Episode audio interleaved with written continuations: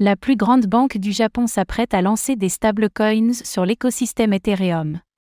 Des banques à la présence grandissante dans le Web 3 Le groupe japonais MUF s'est exprimé sur le lancement de sa plateforme de stablecoins, dont les actifs seront notamment déployés sur la blockchain Ethereum.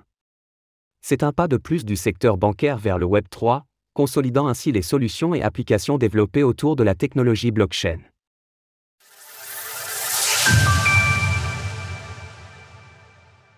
Le groupe bancaire japonais MUF innove dans le Web 3. Pour profiter de l'intérêt grandissant autour du Web 3, les institutions bancaires cherchent à développer des solutions innovantes liées à la technologie blockchain.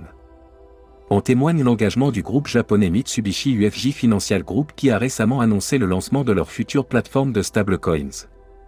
En partenariat avec le Bridge Toki, un pont reliant des blockchains entre elles, et l'entreprise Datachin spécialisée dans l'interopérabilité des blockchains, le groupe MUF s'apprête à lancer sa plateforme Progmacoin. Cette dernière offrira aux institutions bancaires la possibilité de générer des stablecoins adossés aux yens. Les futurs utilisateurs seront en mesure d'effectuer des échanges, des paiements et des prêts à travers la blockchain Ethereum, ETH, et son layer 2 Polygon, Matic, ainsi que sur les écosystèmes Avalanche, Avax et Cosmos, Atom. Selon Tatsuya Saito, PDG de Progma et vice-président des produits au sein de la branche fiduciaire du groupe bancaire japonais, la collaboration entre les différents partenaires de l'opération est un atout de taille pour garantir le succès de cette solution cross-chain. Toki est un élément crucial au sein de la stratégie multi-chain de Progma.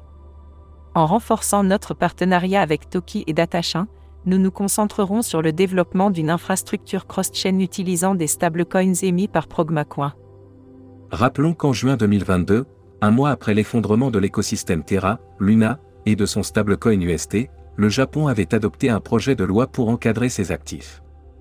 Sa mesure phare était l'interdiction d'émettre des stablecoins pour les sociétés n'étant pas considérées comme des banques agréées. L'importance du secteur bancaire dans le développement du Web 3. À travers le premier bloc de la blockchain Bitcoin, BTC, en 2009, son fondateur Satoshi Nakamoto s'opposait directement aux institutions bancaires étatiques et commerciales. Toutefois, à l'heure actuelle, il est difficile d'imaginer un Web 3 sans aucune intervention de la part de ces acteurs. L'une des principales qualités de ces institutions est l'émission des stablecoins.